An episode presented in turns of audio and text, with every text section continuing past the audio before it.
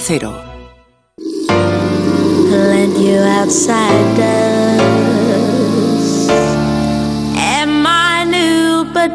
Materia reservada 2.0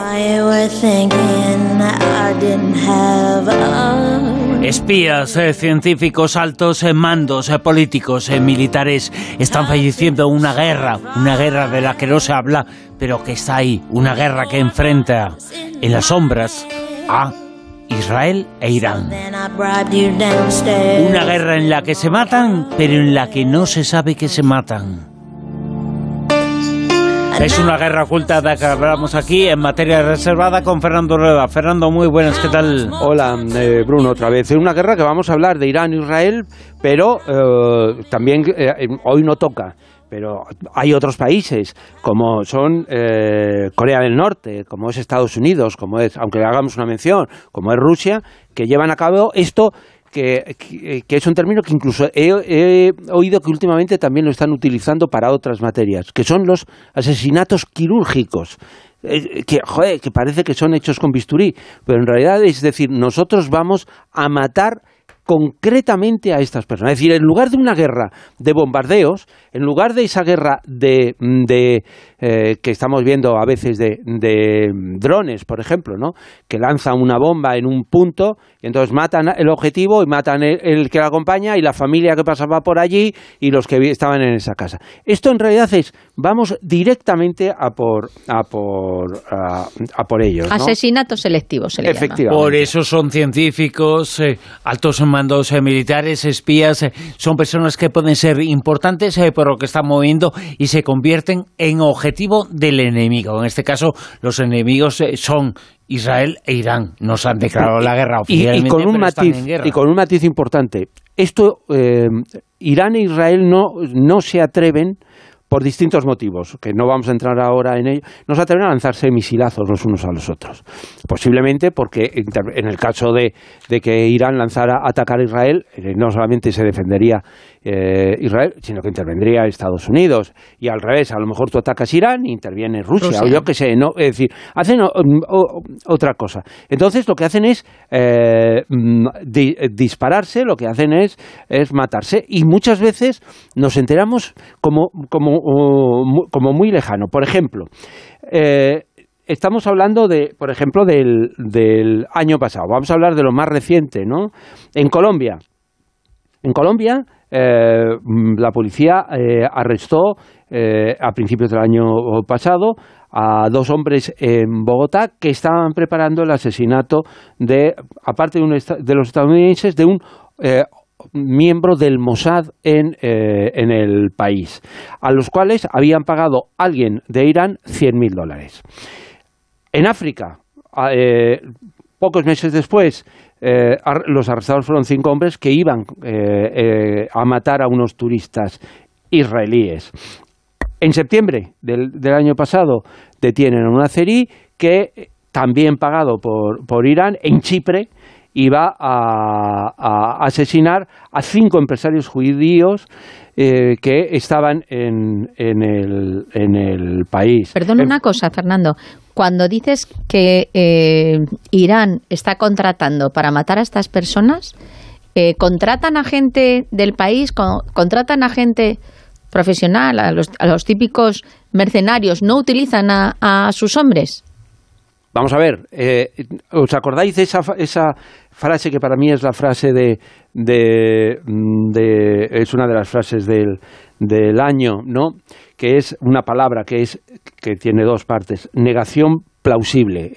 a mí me ha encantado, porque representa un poco la guerra del espionaje ahora, que tú, tú organizas cualquier acción, pero tú, que eres el que la ha organizado, tienes que tener la capacidad de hacer una negación plausible. Es decir, una negación que no se cree nadie, pero que tú aportas pruebas de que tú no has sido. Bueno, esto es algo que hace eh, yo creo que todos los países. Y eso es lo que se ha visto que está haciendo Irán en eh, los últimos años. Es decir, contrata eh, profesionales en los países para llevar a cabo eso, para que no pueda decir ni, ni Israel ni Estados Unidos, oye, es que habéis sido vosotros, no. Ellos contratan por Yo no le conozco a este, no conozco claro, a Claro, negación plausible. ¿Qué es lo que pasa? Que no, obviamente, no es tan bueno que tú te, eh, vayas a, a, cometer un atentado, un, un, militar de la fuerza Quds, que es la fuerza de élite en Irán, que están súper preparados, que tienen unas garantías de éxito mucho mayores que eh, la contratación de, de, de esos, ¿no? Os he dicho esto, luego os podría decir también Turquía o podría decir Georgia. Irán tiene una, una, cosa que es, eh, que es muy importante a la hora de, cometer estos asesinatos selectivos. ¿no? Ellos consideran, eh, dentro de un tutum revolutum, a los disidentes y a Israel y a eh, Estados Unidos. Ellos consideran que, por ejemplo, las manifestaciones que se están produciendo ahora a raíz de, del, asesinato de la chica que, que, simplemente por llevar el velo mal colocado, que la, dieron una paliza, etcétera, etcétera, la mataron tal. Bueno, pues ellos consideran que todas las manifestaciones dentro del país están orquestadas, es verdad, por fuerzas de la oposición, pero ellos consideran que esas fuerzas de la oposición las mueven, los mueven Israel y las mueven eh, sin ninguna duda eh, Estados, Unidos. ¿Qué es lo que pasa? Pasa que eh, cada vez que pasa algo, ellos atacan y atacan eh, siempre a, esos disidentes que consideran que están apoyados por Occidente. Por lo tanto, a esos ataques directos que se están produciendo en, el último, en los últimos dos años al menos, antes también se han producido, históricamente, eh, hay, os podría dar toda una relación de, de casos en los cuales históricamente han ido fuera del país eh, esta, eh, estas fuerzas. Muchas veces, en este caso, históricamente, ellos lo que utilizaban no, es, no era una negación plausible, porque quien llevaba a cabo los, los asesinatos era gente de Irán, que además contaba con el respaldo de diplomáticos iraníes que estaban en ese país europeo, en ese país americano, y que llevaban y que eran los que les proporcionaban las, las bombas. Muchas veces esto lo hacían los diplomáticos porque si les pillaban con el carrito del helado podían decir, como dicen todos, yo soy yo soy diplomático y lo único no me pueden me pueden detener, pero luego inmediatamente viene la eh, expulsión. ¿Qué fue lo que lo que pasó en 2018, por ejemplo? Que eh, se organiza un atentado contra el Consejo Nacional de Resistencia de eh, Irán. Se hace en París. Estaba apoyado, en este caso abiertamente, por eh, Estados Unidos. Y entonces, pues, tanto por Estados Unidos, que, uno de los que iba a asistir a ese congreso era Giuliani, que era el que había sido alcalde de Nueva York y que era el abogado nada más y nada menos que del presidente Trump, ¿no? Bueno, pues iban a, habían montado un asesinato y em, eh, pues eh, cogieron y hubo una reunión a la cual siguieron en Luxemburgo, en el Pizza Hut de Luxemburgo. Eh, había un diplomático que iba a dar el, el, explosivo precisamente a, otros dos iraníes que iban a cometer el atentado. Entonces les pillaron con el carrito del lado. El diplomático salió huyendo y salió huyendo eh, eh, hacia, hacia Viena, que es de donde era diplomático, porque si le detenían en Viena, tenía estatus diplomático y eh, le tenían que expulsar. Y, si le detenían fuera de Viena no le valía nada el ser diplomático ahí y entonces obviamente le cogieron, le detuvieron en Alemania y le han condenado a 20 años de, cárcel, que ya veremos si lo cumple o no lo cumple. ¿no? Bueno, la verdad es que es una guerra en la que están pasando muchas cosas, es una guerra de la que no nos enteramos, es una guerra sin eh, titulares, eh, porque es una guerra subterránea, pero es una guerra que, por ejemplo, ha provocado intentos de asesinato o asesinatos contra por ejemplo, israelíes en varios eh, países, en Colombia, en África, en Turquía, en Georgia y también al revés. Sí, sí, al revés, eh, exactamente, porque es una guerra entre los dos, eh, los dos eh, lados. Lo único que pasa es que los asesinatos, los asesinatos llevados a cabo por Israel, con la unión de, Estados Unidos y tal, en, Irán han sido eh, realmente quirúrgicos. Es decir, ellos en 2000... en, esta guerra Estados Unidos está con Israel, ¿no? Bueno, en esta y en, todas, claro. Pero, en esta están, los están los bloques ahí en, en, esto. Por eso es el bloque luego de, de Rusia con, con, que están en Siria eh, eh, Siria eh, le ayuda a Rusia y van las fuerzas de Irán a, ayudarlo. Quiere decir que, hacen todas estas cosas. Pero aquí, en, los asesinatos, tenían un, un objetivo mucho más unido, mucho más claro todos. Había que impedir que, em, que Irán llevara a cabo eh, el desarrollo de las armas nucleares. Y además querían no solamente matar, no solamente mataban científicos, sino que sembraban el pánico en, en los científicos, porque al final era tan, tan sencillo que mataban al que estaba en el despacho de al lado y tú obviamente, si te venía alguien y te decía, eh, ¿quieres colaborar con, con, el Mossad y tal? Te lo pensabas dos veces. O colaborabas o te terminaban matando. Pero aquí en este caso, por lo que estás contando, sí son los hombres del Mossad. No. Ah, tampoco. No, claro. También es contratado. Aquí, la, aquí no es aquí es otro planteamiento. A ver, a ver. Hay fuerzas eh, de oposición en Irán muy importantes. Y digamos que hay grupos que lo que tienen son, la, hacen la, resistencia. Por ejemplo, el grupo Mujahideen al-Halq, que se llama Luchadores del Pueblo, que son, es una de las organizaciones que ejerce el terrorismo contra eh, eh, las autoridades de, Irán. Con lo cual, en realidad son iraníes los que están llevando a cabo los asesinatos. Mm. ¿Quién, les, eh, ¿Quién les forma? ¿Quién les da las bombas? ¿Quién les enseña la, estrategia? ahí es donde aparecen eh, las ayudas tanto de Israel como las ayudas de, eh, Estados Unidos.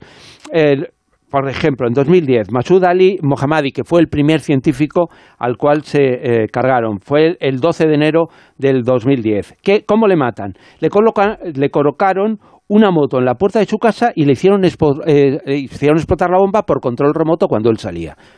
No queda nada. ¿Este qué era?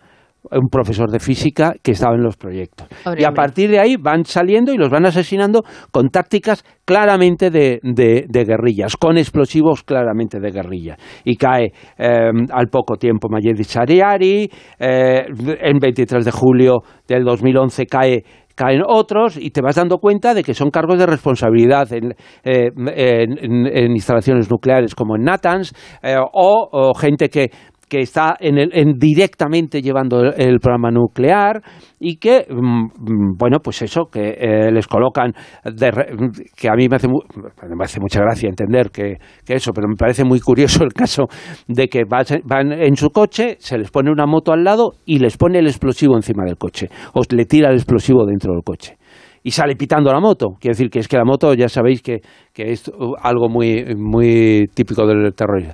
Y entonces se los han cargado. Entonces se han cargado eh, eh, a cinco. El último, eh, pasaron muchos años, fue en, pues hace dos años, el 27 de noviembre de, de 2020, ¿no? que ahí murió Mosén Farizade, que bueno, pues que ahí en este caso le, ametrallaron, ¿no? Cuando iba en su coche.